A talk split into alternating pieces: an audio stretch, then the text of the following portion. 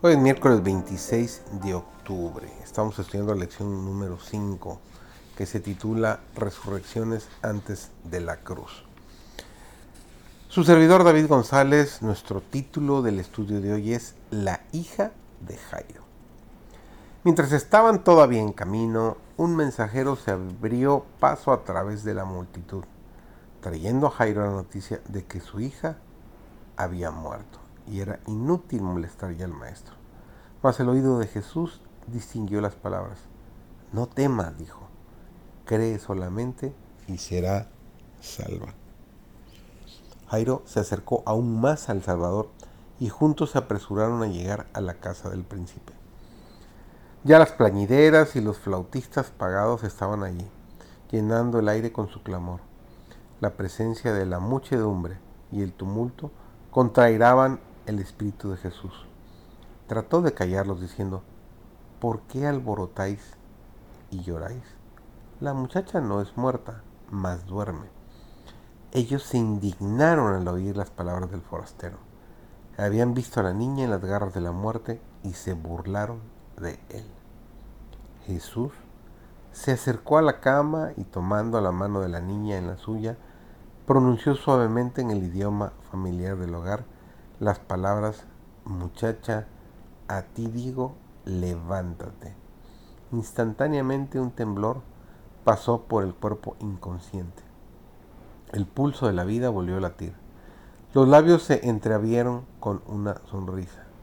Los ojos se abrieron como si ella despertase del sueño, y la niña miró con asombro al grupo que la rodeaba. Se levantó y sus padres la estrecharon en sus brazos llorando de alegría. Es privilegio que los cristianos, de los cristianos saber que ciertamente Cristo mora en ellos en verdad.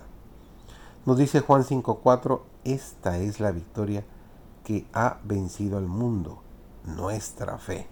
Está en primera de Juan, perdón, versículo 5, capítulo 5, versículo 4. Todas las cosas son posibles para el que cree. Y todo lo que deseemos cuando oramos si queremos que lo vamos a recibir, lo tendremos. Esta fe atraviesa la nube más oscura y derrama rayos de luz y esperanza sobre el alma doblegada y desanimada.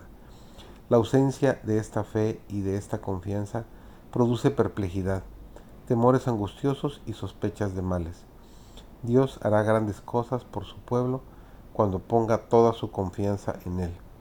Gran ganancia es la piedad acompañada de contentamiento. Primera de Timoteo 6, 6. La religión pura e incontaminada se manifestará en la vida. Cristo será una fuente de poder que nunca se agotará, una ayuda constante en momentos de tribulación. Se oye su voz que dice, con amor eterno te he amado. Nos dice Jeremías 31, el versículo 3. Con misericordia eterna tendré compasión de ti.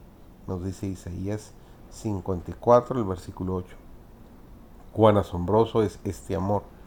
Que Dios condescienda a quitar toda causa de duda e incertidumbre del temor y la flaqueza humanos, y tome la mano temblorosa que se levanta hacia Él con fe y nos ayude a confiar mediante renovados motivos de seguridad.